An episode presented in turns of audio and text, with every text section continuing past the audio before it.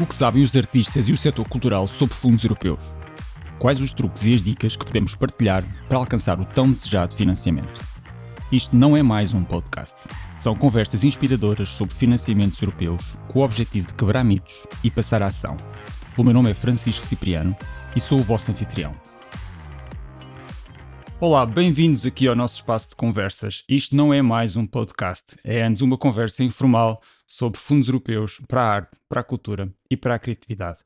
Hoje tenho comigo a Mónica Guerreiro, que vem do Coliseu Porto AGAs e que nos vai falar de um projeto do Horizonte 2020 que tem um nome muito difícil de dizer. Eu vou tentar.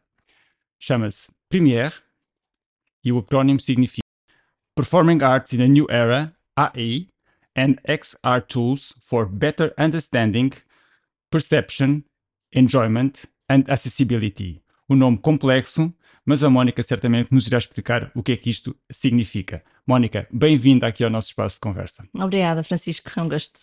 Olha, começava mesmo justamente por aqui. Uh, Fala-nos um pouco deste projeto, que é um projeto no contexto da cultura e da criatividade bastante exigente. Falamos de um horizonte 2020.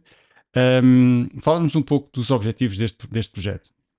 Muito bem. Olha, o, o programa Horizon acabou por ser uma oportunidade para nós uh, mobilizarmos um conjunto de preocupações e de uh, uh, lacunas que sentíamos no desenvolvimento do nosso trabalho e que acho que são transversais a quem trabalha em artes performativas e que têm a ver com o facto destes projetos e estes espetáculos e estas experiências que temos se conduzirem ao desaparecimento depois de as usufruirmos. Os artistas trabalham imenso, dedicam uh, muito, muito do seu tempo e da sua energia a construir estes momentos e experiências fantásticos e depois há uma grande dificuldade em promover uma durabilidade dessa experiência. E este, este combate à efemeridade é um bocadinho o que está subjacente a este projeto, ou seja, como é que as artes performativas se conseguem um, usufruir e preservar de forma a que nós tenhamos acesso a espetáculos passados, manter a possibilidade de usufruto e experiência de espetáculos presentes e como é que no futuro nós vamos conseguir também fazer com que as próximas gerações consigam ter acesso àquilo que os nossos criadores contemporâneos, por exemplo, neste momento estão a inventar. Então, esta ideia de que, contrariamente, se calhar, uma música ou umas artes visuais que têm formas de usufruto e passagem de conhecimento com registros muito qualificados, no teatro e na dança é muito mais desafiante, porque os registros que existem não conseguem reproduzir a experiência de estar ao vivo.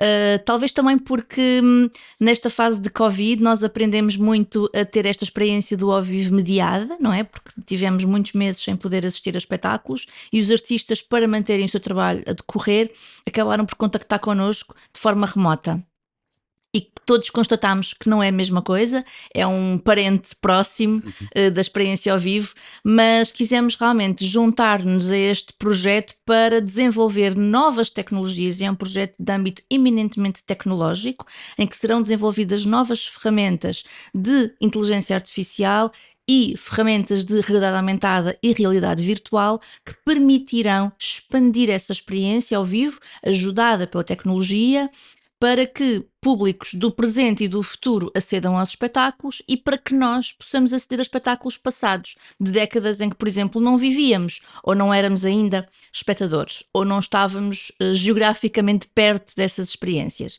Então o projeto assenta justamente nisso: como é que podemos melhorar a acessibilidade dos projetos de artes performativas que, que, que existem e que estão, e que estão por aí ao nosso, ao nosso redor, como é que os podemos compreender melhor, ter melhor acesso uh, e garantir que esse acesso é feito de uma forma transversal uh, e que como é que a tecnologia pode ser desenvolvida para ajudar a isso. E sabemos, por exemplo, neste, nestas últimas décadas, que o VHS deu lugar ao DVD, que por sua vez deu lugar ao Blu-ray, por sua vez deu lugar.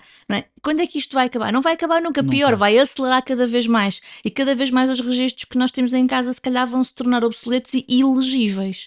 Então é um bocadinho por aqui esta preocupação de procurar contribuir com uh, mais investigação na área tecnológica para desenvolver ferramentas mais aptas a fazer do teatro e da dança disciplinas usufruíveis também para os públicos do futuro. Muito bem, é super interessante e até Uh, é engraçado falar nisso porque o Horizonte 2020 no contexto, agora o novo Horizonte Europa, no contexto dos programas que podem financiar projetos culturais, é um bocadinho parente pobre.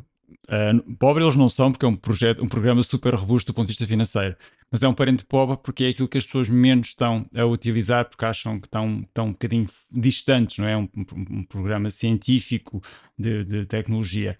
Fala-me um pouco das vossas responsabilidades. São responsáveis por algum working package? Uh, como é que isso está organizado? Sim.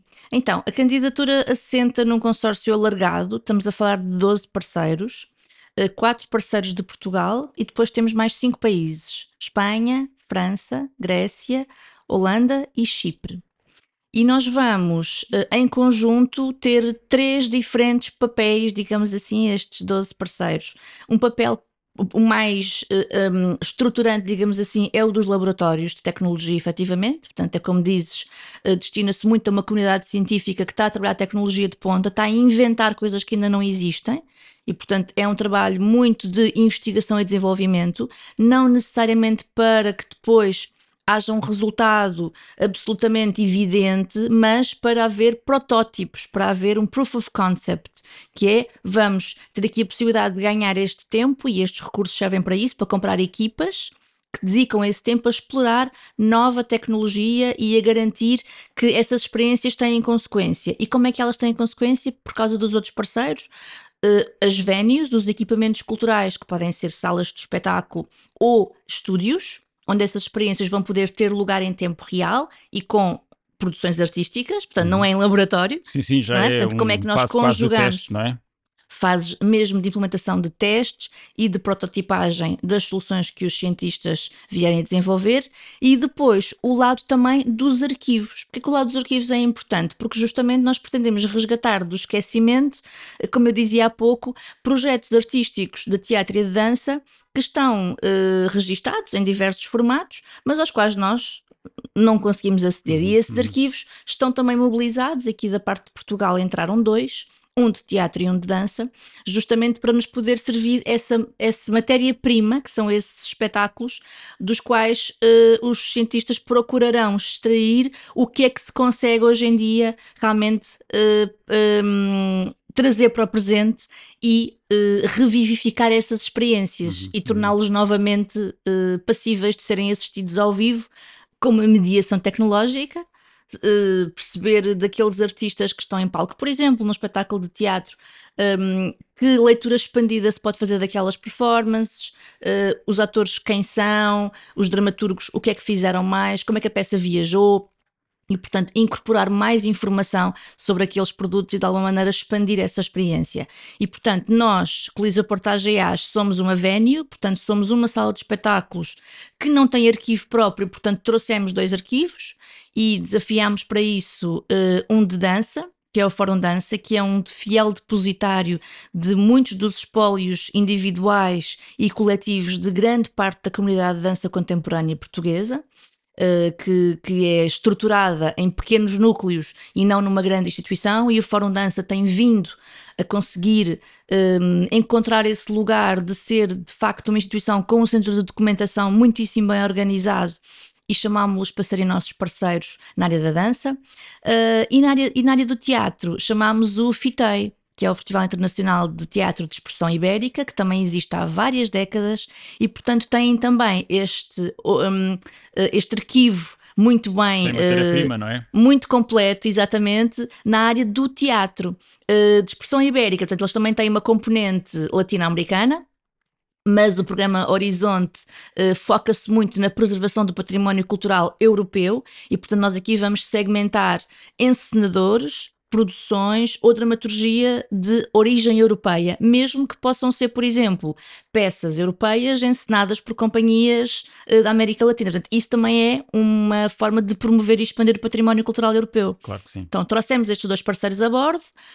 um, o, que foi, o que foi ótimo. Uh, e o quarto, que é um laboratório de tecnologia, que é a Medidata que é uma empresa que realmente está sediada no Porto e que nos tem vindo a colaborar com o Coliseu já em vários projetos, nomeadamente um, na, uh, no advancement tecnológico que nós podemos fazer. O Coliseu é uma casa com 80 anos e, portanto, algumas das áreas não estão totalmente atualizadas em termos tecnológicos e esta empresa Medidata já nos tem vindo realmente a instigar uh, alguma atualização e, nomeadamente, tem vindo a, a revelar grande pertinência na maneira como nos têm trazido soluções de inclusão e de acessibilidade, porque eles realmente trabalham muito uh, nessa área. Pronto. E aqui a acessibilidade também é uh, um ponto pivotal aqui deste projeto, portanto trouxemos também a bordo e isto fez com que estes quatro parceiros mobilizassem numa candidatura que no seu um, montante global vai requerer 4 milhões de euros, para os parceiros portugueses vem quase um milhão de euros, portanto, 4 dos 12, e conseguimos aqui de facto ter um grande, um grande impacto nesta candidatura e uma grande importância em termos de working packages do que vamos aportar ao, ao resultado final. Ok, quem é o líder? O líder é uma entidade de Atenas, é um laboratório uh, grego que, que foi ele que depois teve uh, a iniciativa de andar à procura dos parceiros. Era isso que eu te ia perguntar, como é que montaram esta parceria, como é que chegaram até ao Coliseu Porto AGEAS? Sim, foi muito inesperado, na realidade. Eu comecei por dizer que isto, o projeto assenta muito em preocupações que já são subjacentes a qualquer pessoa, eu acho que a todas as artes performativas há essa preocupação latente, quando saímos do espetáculo, ah, isto foi tão bom, mas acabou hoje, e, e como é que nós conseguimos passar a palavra. Uh, mas na realidade, os engenheiros uh, do, do, Centro de Investigação Atena, em, em Atenas, contactaram-nos através do LinkedIn e, portanto, encontraram o trabalho do Coliseu Portagem AS no LinkedIn, mandaram-nos uma mensagem: estamos a formar consórcio, o projeto tem estas preocupações, vocês partilham querem se juntar a nós e se isto vos fizer sentido. E fez imenso sentido. Um, e eles, uh, primeiramente, pensaram que nós, por sermos uma casa de espetáculos, teríamos produção própria, uma companhia residente ou algum tipo de repertório próprio. Explicar-lhes que não, Coliseu é uma casa de acolhimento, de alta rotatividade e, portanto, não temos propriamente um grande espólio, a não ser no circo e na ópera, que são áreas específicas que nós desenvolvemos produção própria. Um, como o foco aqui era teatro e dança, que são áreas que nos dizem muito, mas em termos de acolhimento, uh, propusemos então trazer os dois arquivos o Fórum e o FITEI, e eles agradados da vida, e portanto acabámos por entrar quatro entidades portuguesas no consórcio à boleia deste, deste contacto, então foi, foi ótimo. As entidades depois espanholas, francesas, cipriotas e holandesas que se juntaram foram todas mobilizadas pelo parceiro grego. Muito bem. Olha, sobre o processo de candidatura, um foi difícil uh, fazerem valer uh, no consórcio os vossos interesses, o processo de redação, uh, muitas nacionalidades, muitas instituições, muito diferentes também, não é? Como é que foi esse processo? Que é sempre uma, uma questão que intriga as pessoas. Eu acho que é uma aprendizagem de multiculturalidade. Nós também estamos disponíveis para as muitas diferentes cambiantes do inglês falado por pessoas das mais variadas nacionalidades e realmente quando se fala com gregos, cipriotas, espanhóis, etc., o, às vezes o, a língua franca uh, é difícil e trabalhámos no projeto em pleno Covid, portanto, estamos a falar de verão de 2020, ninguém viajou, portanto, foi tudo uh, intermediado e na realidade eram zooms longos que garantiam que o nosso target não era perdido de vista e que nós não desmobilizávamos. A candidatura foi submetida logo no iníciozinho de outubro de 2020, dia 6 ou 7, e portanto foi, foi um verão longo, um, é uma candidatura muito exigente, porque são três anos de horizonte de projeto, uh, tem mais de 150 páginas, portanto é muito texto e é muita um, uh, burocracia, não é? Cada parceiro tem que entregar realmente uh, muitas explicações e responder a muitas perguntas que às vezes parecem muito parecidas, mas depois há uma pequena nuance que não é bem igual e nós temos realmente que manter essa resiliência de não desistir e de não uh, achar que já está, porque o que se poderia deitar a perder era muito. E portanto há aqui um lado também de coletivo, que é não, nós temos que fazer a nossa parte porque todos estamos dependentes de cada um e todos e haver um líder que de alguma maneira tem essa inteligência emocional de saber manter os parceiros motivados, ajudar, oferecer-se também para ajudar a desbloquear eventuais impasses em que alguma organização pudesse estar a cair, ou porque tinha a pessoa responsável de férias, ou, ou seja o que for, e garantir que esse link nunca é perdido, acho muito importante. Por isso aqui as soft skills, digamos assim, são tão importantes como as hard ones que por acaso o nosso líder era baseado numa equipa de engenheiros e, portanto, pessoas realmente muito habituadas um, uh, eh, proceder de forma formatada e com, de forma muito regrada e muito organizados, e nós do lado artístico, talvez um pouco mais caóticos, com preocupações que lhes parecem a eles uhum. já demasiado específicas, e isso não entra na candidatura, e nós, não, mas isto é diferente daquilo, com pequenas particularidades, e portanto, garantir aqui um, um diálogo e uma comunicação fluida porque é muito fácil perdermos nas curvas e depois há um, há um target. Oh. E esse target é contundente. Às 5 da tarde a candidatura fecha e não, oh. há, não há mais um minuto, não é? Portanto, um, os últimos dias foram de sprint. Uh, e como é, que, como é que nós fizemos? A estrutura da candidatura foi desenhada de facto pelo, pelo líder, pelo parceiro uh, grego, mas depois ele dividiu uh, diferentes pacotes de um, desenvolvimento de textos e de resposta a questões específicas pelos vários parceiros. Portanto, fez aqui uma espécie de distribuição dos cestos e nós ficámos com alguns cestos e fizemos. Um, e ele depois garantiu que havia um, um tom de voz uniforme Coerência. ao longo da candidatura. Uhum. O inglês dele era fantástico, o escrito, porque o falado era muito difícil de entender, um, mas conseguimos levar o, o, o barco até E agora ao nesta porto. fase de implementação também está a correr bem?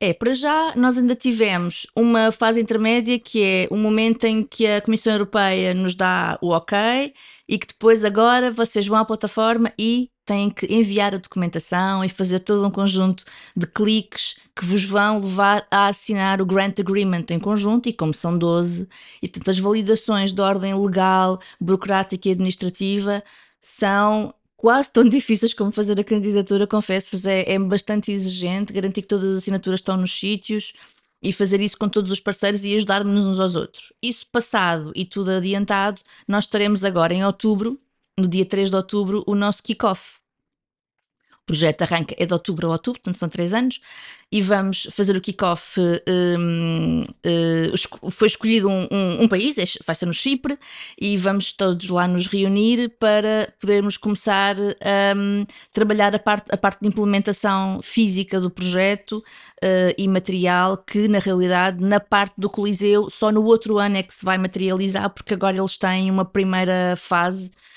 muito na ordem da experimentação e, e trabalho laboratorial, onde nós vamos poder fornecer preocupações e dar um bocadinho um feedback e um follow-up daquilo que para nós eh, devem ser horizontes que devem nortear o trabalho, mas não é nada que aconteça localmente dentro do Coliseu. Aí é só no próximo ano. Uh, e estou muito ansiosa por esta reunião de kickoff porque podemos nos conhecer pessoalmente pela Finalmente, primeira é? vez, claro. sim. Uh, e, e, vão ser três dias de trabalho, trabalho intenso e eu acho que o projeto ter este horizonte europeu também um, de países, alguns países dentro da Europa, mas também ter muitos países periféricos, eu acho muito engraçado porque temos tanto em comum em termos culturais, mas realmente hum, não partilhamos as mesmas experiências. Quer dizer, os espetáculos que vimos são espetáculos diferentes. Vamos ter aqui um, um, património cultural partilhado, mas com grandes contrastes, e isso acho que é super enriquecedor também. Claro. Eh, se calhar ainda é um bocadinho cedo para perguntar, mas um, já sentes que já valeu a pena uh, só o processo de formatação da candidatura e de articulação entre os parceiros para uma instituição como o Coliseu? Eu sinto muito que sim, uh, e talvez possa parecer estranho dizer isso, mas eu vou explicar porquê. É que um, fazer uma candidatura desta dimensão e com o grau de exigência que ela comporta é um pouco assustador antes de a fazermos.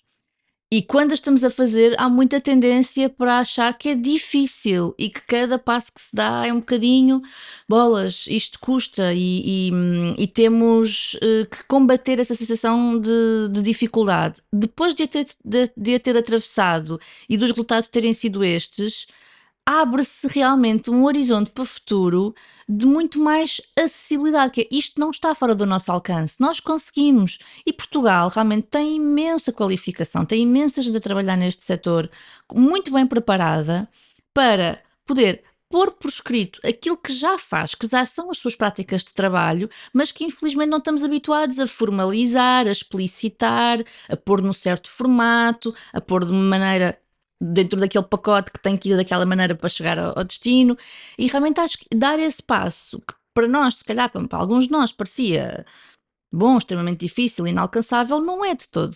E estes resultados uh, é apenas uma, um pequeno exemplo, mas eu acho que para mim, por exemplo, desbloqueou um bocadinho essa ideia de olha, se calhar temos que estar mas é mais atentos às possibilidades que existem e não achar que não é para nós, que temos que ser alguém já muito habituado e muito um, com muita experiência nisto. Não, a experiência vai-se ganhando fazendo e, portanto, se nunca fizermos. Essa é mensagem é muito interessante, porque eu também sinto assim. Eu acho que Uh, fazendo o primeiro abre abre-se abre um universo de, de facilidades, dizer assim, bom, afinal eu já percebo como é que isto se faz, o, o, formulário pode ser diferente, mas eu encontrei aqui uma maneira, não é? É isso, eu, eu partilho contigo o que tu estás a dizer. É, eu gosto muito de dar o testemunho de que nós, como first timers, como já nos chamaram, porque dos quatro parceiros portugueses, ninguém nunca tinha sido objeto de apoio no programa Horizonte.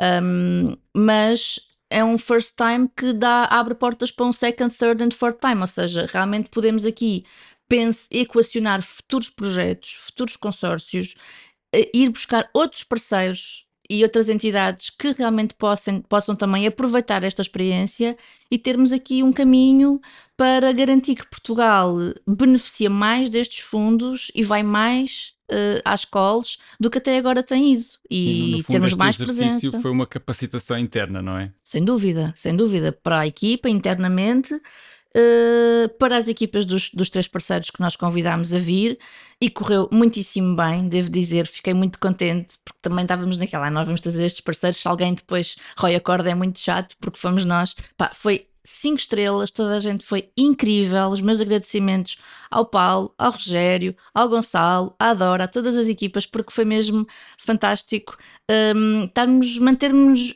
mutuamente motivados e garantirmos essa motivação até ao final. É muito engraçado, estás a dizer.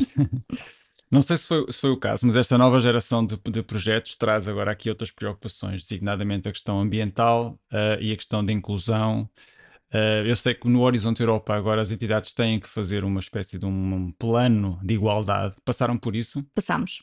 Queres Portanto, falar um bocadinho dessa experiência? Sim, posso falar. Uh, to todos os parceiros da candidatura tinham que preencher um formulário justamente sobre um, quais as suas políticas de igualdade e se de facto têm em, em implementação um plano muito poucas tinham. Basicamente, só os laboratórios de tecnologia é que formalmente já tinham que ter esse plano implementado.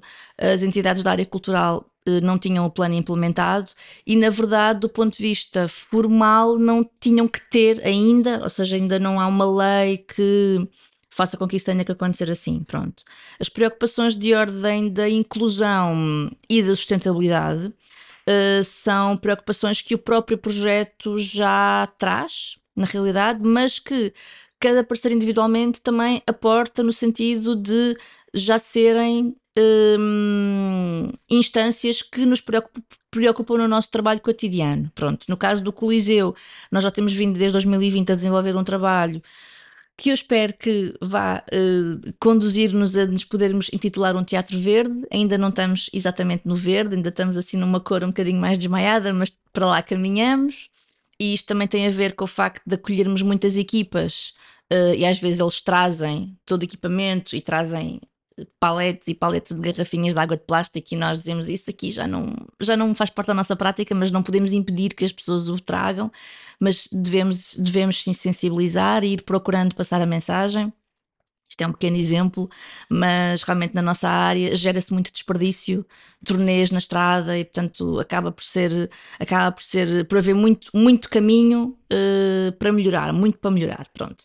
No, no caso da inclusão, também desde 2020 temos vindo a garantir que os nossos espetáculos, quer para atuantes, quer para público, têm a possibilidade de não oferecer nenhuma espécie de barreira, não haver barreiras do ponto de vista físico, mas também não haver barreiras do ponto de vista do poder de compra, por exemplo, para as famílias, portanto, ter políticas de preços eh, sociais e garantir que o mesmo espetáculo pode ser eh, ter, ter, ter lugares para quem tem um poder de compra mais elevado lugares mais à frente, lugares mais perto do palco, mas também existirem realmente lugares a um preço muito, muito acessível. E para mim, a bitola é ter um valor de um bilhete que não é superior ao custo de um bilhete para, um, para uma sessão de cinema. E, portanto, fomos a bitola aí no sentido de garantir que isto não é obstáculo para que as artes ao vivo deixem de fazer parte da experiência das famílias e, particularmente, das pessoas mais jovens, crianças e jovens dessas famílias. E depois garantir também que há a possibilidade de pessoas de idade maior, pessoas com algum tipo de deficiência intelectual, pessoas com algum tipo de dificuldade de condição do espectro autista, etc., que têm condições especiais de acesso, nomeadamente sessões descontraídas, que garantem que esse acesso Uh, é mais confortável para essas pessoas uh, e trabalhamos nisto com a, a, Associação Acesso Cultura que nos tem vindo a aconselhar quais as melhores práticas nesse, nesse momento. Formamos todas as pessoas da equipa desde a área técnica, a área administrativa, a área de produção, frente de casa, técnicos de bilheteira, toda a gente para qualificar o nosso atendimento para públicos com necessidades especiais. E também criámos uma zona, uma chamada sala de conforto, que garante que pessoas por algum motivo têm um ataque de ansiedade, um momento de pânico, ou que realmente precisam de um resguardo porque são uh, sensorialmente mais sensíveis e precisam de, um, de se afastar da sala por uns instantes para depois poderem voltar a entrar, uh, mamães que estão a amamentar, crianças pequenas, etc. Portanto, uma salinha onde as condições são de maior tranquilidade uh, e de maior conforto, e onde se pode ter eh, uns auscultadores para abafar o ruído, e onde se pode ter umas cadeiras fofas e, e umas bolinhas para brincar, e mais um conjunto de outros gadgets que para pessoas Uh, com autismo, por exemplo, ajuda muito a estarem ocupados e com os dedos ocupados, e portanto, com a ajuda de uma psicóloga, tivemos a equipar essa sala de modo a que a vinda ao Coliseu não seja assustadora e possa-se fazer essa experiência. Isso de algum momento durante o espetáculo tiver a ser perturbador, há uma sala de recuo, de conforto, para as pessoas poderem descansar e tirar uns minutos daquela experiência que às vezes pode ser intensa. Pronto. Portanto, este caminho já vinhamos fazendo.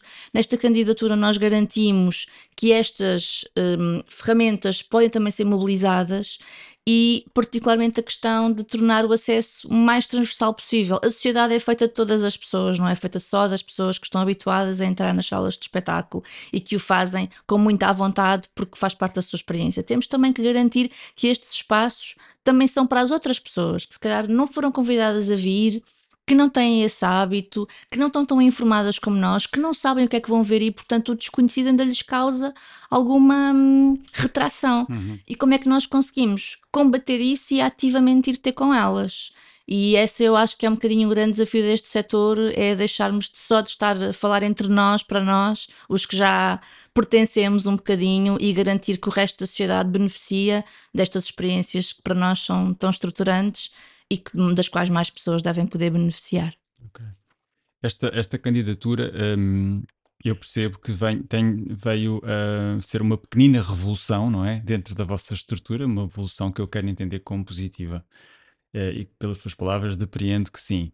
Um, abriu portas, abriu horizontes, abriu oportunidades, fez-vos sentir mais, mais fortes, não é? mais robustos. E isto já teve um, um impacto, uma- já tem aqui um olhar diferente perante os financiamentos, constituíram alguma equipa dedicada para esta área de trabalho, uma vez que isto é um- uma máquina que nunca para, não é? Queres partilhar connosco esta, pequena revolução interna que isto gerou? Sim, posso partilhar que hum, nós não, tive- não temos a capacidade ainda de ter uma equipa definida especificamente para isto, mas criámos um grupo do WhatsApp chamado Coliseu Estratégia que é o que, é, que tem um elemento de cada departamento e que de alguma maneira uh, tenta uh, estar uh, mais atento e a interpelar-nos constantemente para perceber o que é que são oportunidades que cada um de nós pode ir encontrando. E estratégia tanto tem a ver com candidaturas, com colos que vão aparecendo, com oportunidades de estágios, com oportunidades de benchmarking, com oportunidades de networking, que até pode ser fazer visitas recíprocas entre outras instituições um, que trabalham de forma semelhante à nossa, mas que nós, se calhar, não conhecemos e eles não nos conhecem a nós. E, portanto, permitir aqui realmente uma abertura de portas para uma casa que eu penso que, do ponto de vista um, do setor cultural, o Coliseu nunca era muito visto como uma entidade muito colaborativa, realmente encontrava-se fechado no seu próprio mundo, fazia os seus próprios projetos, portanto não tinha esta ideia de estar em permanente conexão com os outros agentes do setor. Um, quando a atual direção chegou ao Coliseu, o Coliseu fazia um festival, agora, passados dois anos, faz nove festivais, e portanto fazer festivais é realmente uma forma de nós estarmos em um, interlocução com os organizadores dos festivais e com a rede de salas, as redes de salas públicas e privadas. E então parece-me muito interessante que nós, por estarmos neste consórcio, que foi o primeiro um, internacional, nós já tínhamos feito em 2021 uma candidatura a fundos FEDER, mas só com eh, parceiros nacionais, e portanto também tínhamos na altura um, desenvolvido um projeto de programação cultural em rede. Que, que, depois aconteceu no terreno no verão de 2021, está agora a fazer um ano, com Uh, o Teatro Nacional de São João, a Erva Daninha, Palmilha Dentada e nove municípios da região norte. Foi uma candidatura também financiada a 100% um, e que permitiu fazer programação cultural fora de portas, porque era uma das eh, estratégias para garantir a continuidade e a empregabilidade do setor, mas evitando os espaços fechados para combater um, a propagação da Covid-19. Pronto. E essa candidatura foi fácil de montar porque eram parceiros todos que estavam muito próximos, eram parceiros todos do Porto e, portanto, havia uma facilidade de contacto que nós conseguimos uh, montar. Demos aqui um salto para uma componente internacional um, e realmente isso faz com que, no seio da equipa, nos, nos comecemos a a habituar a pensar no Coliseu como uma estrutura que é da cidade, que é da região, que é do país, mas que também é da Europa. Né? E que tem de facto aqui esta, pode ter essa ambição, pode ter esse horizonte, pode ter projetos que extravasam as fronteiras do seu próprio espaço.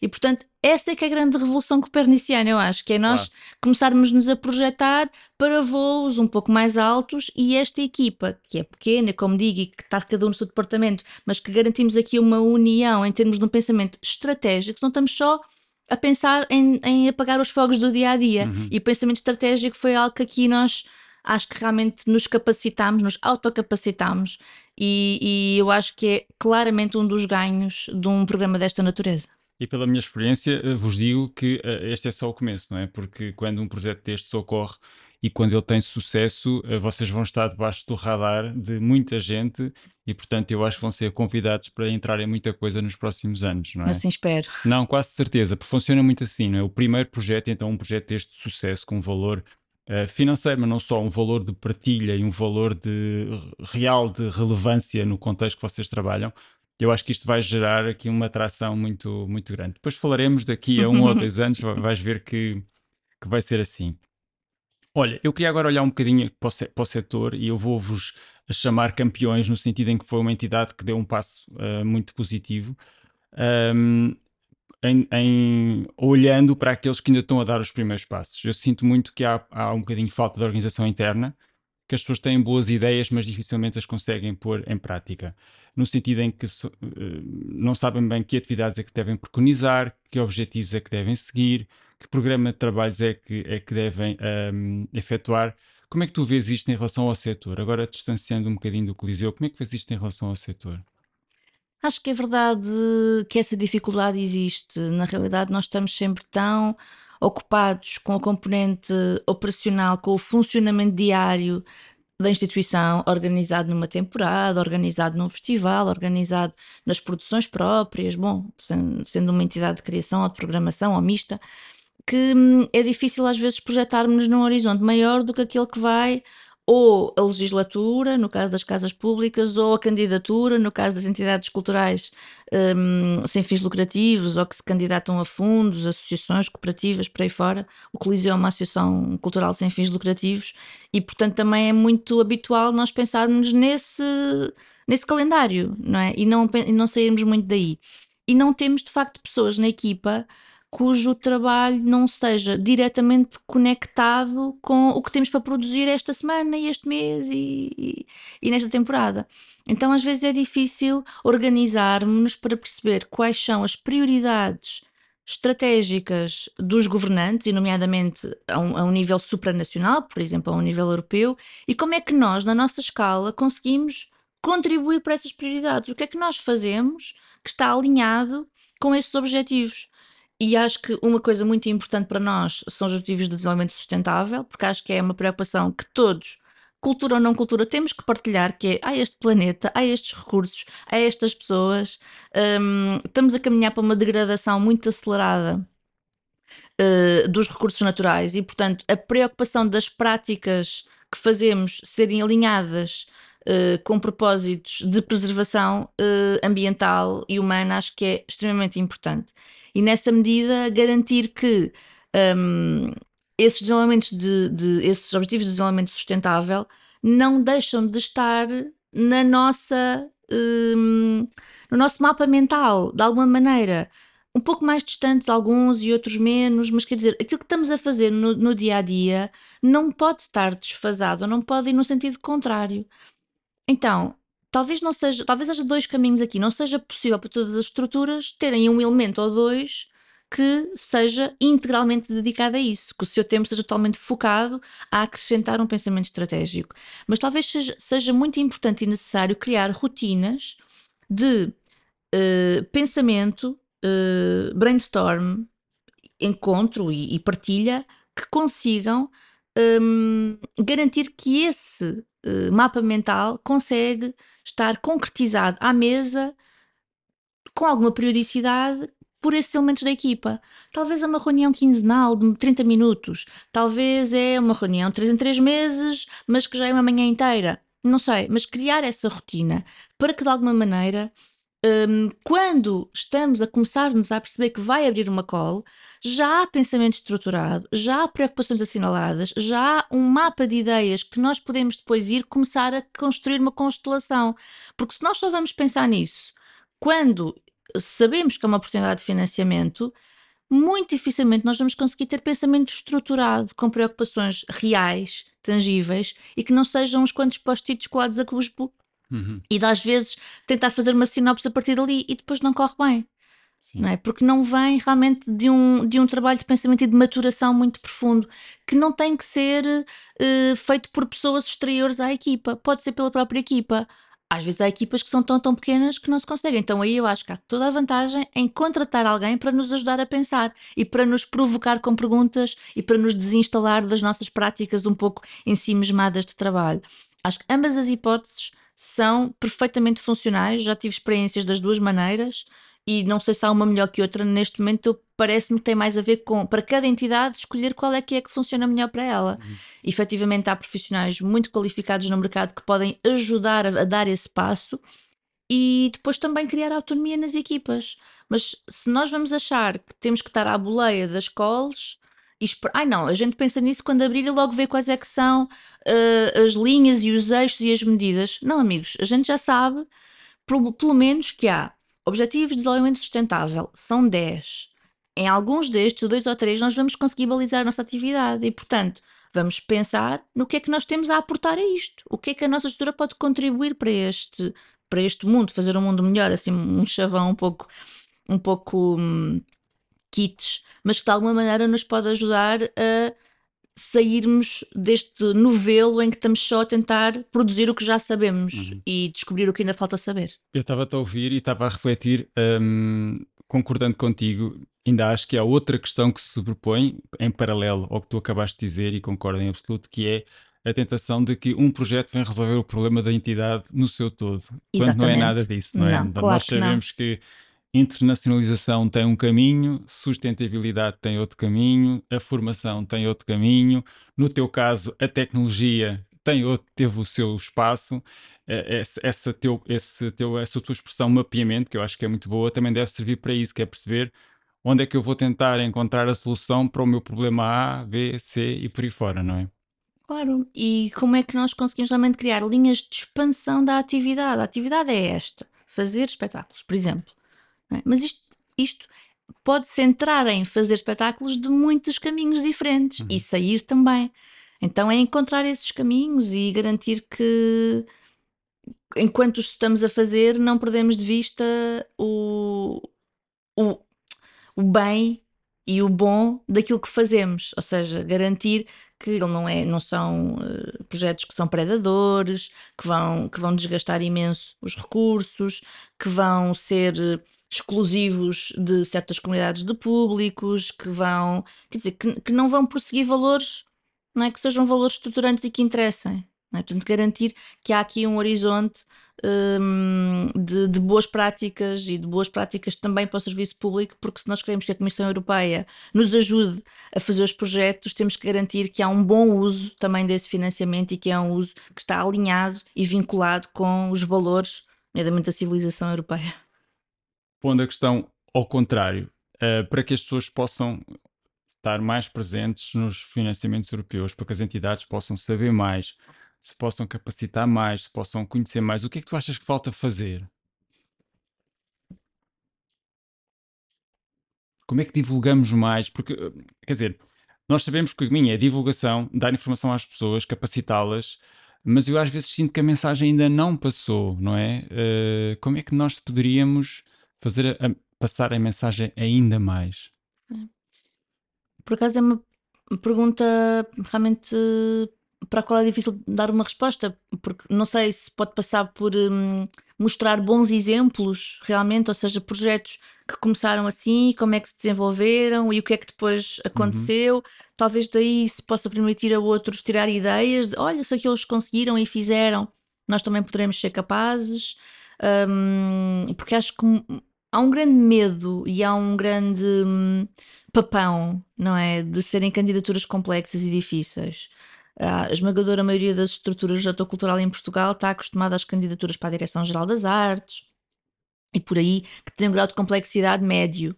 Uh, estas são mais complexas, mas são alcançáveis, não é realmente algo uh, que, que, que, esteja fora, fora do nosso, da nossa capacidade. Mas dão bastante trabalho e, portanto, é preciso ter tempo, é preciso ter, ter a capacidade de o fazer, e às vezes isso pode assustar um pouco, mas o que é que podemos fazer mais para hum, hum, divulgar e para criar eh, um, uma maior participação de entidades portuguesas nestas candidaturas? Hum, eu acho que exemplos como este podcast podem ser importantes para isso, colocam realmente uma boa. Um, uh, eh, colocam sob uma boa uh, perspectiva uh, a ideia de que existem um, casos que podem ser replicados e, portanto, só por aí já é, uh, já é um contributo para uma maior divulgação e maior conhecimento e des desmontar um bocadinho esse bicho-papão. Um, mas acho que vai tudo do conhecimento da divulgação e de conhecermos casos bem-sucedidos. Uh, apontar muito com as percentagens de sucesso e as taxas e isto ou aquilo, acho que não é vantajoso. Uh, devemos ter consciência disso, mas acho que quem não vai a jogo é que não ganha de certeza. E portanto, acho que vale a pena também focar uh, nos 100%, que é quem consegue, teve 100% de êxito. E portanto, dar aí também um enfoque. Um, de, de, de que Portugal tem um potencial imenso e uma capacidade para ter resultados bem, bem mais expressivos. Pois eu, eu concordo contigo. Eu acho que, que, há, que há aqui, de facto, dois trabalhos. Há um trabalho como este podcast, não é? Que é, é que nós quisemos chamar isto, não é um podcast, justamente porque queremos que as pessoas uh, o entendam também como um instrumento de aprendizagem. Uh, e depois há um trabalho individual, não é? De cada instituição, que é ter a percepção ir apanhando esta informação, gerindo, mapeando, organizando, dizer, aqui um trabalho interno que, que depois possa conduzir a um projeto como o vosso, não é? Ou a coragem de entrar num projeto como o vosso. Um, um pouco nesta linha perguntava, se tivesses de dar um conselho, um conselho a uma entidade destas, com base na tua experiência, para começar, o que é que dirias? Para começar, para começar é, é... Uh, vão, porque vão ser capazes. para continuar é aguentem. é difícil, mas consegue-se. Olha, Mónica, muito obrigado pela, pela, por ter estado aqui connosco na nossa conversa. Acho que nos deste um testemunho muito inspirador que, que vai ajudar certamente muito, muita gente um, a não ter medo, não é? A não ter o tal papão que referiste com muita graça uh, do, do, que são os financiamentos europeus e desejar-te o melhor sucesso para, para este projeto. Muito obrigada, Francisco, e obrigada à Fundação GDA por este convite e por este desafio, por esta oportunidade. Muito obrigada. Muito obrigado também. Obrigado por estarem desse lado e até uma próxima conversa. Prometemos continuar a dar informações sobre financiamentos europeus para a arte, cultura e criatividade e a partilhar convosco mais projetos inspiradores. Este podcast é uma iniciativa da Fundação GDA no âmbito da formação e desenvolvimento. Estamos juntos, no mesmo palco.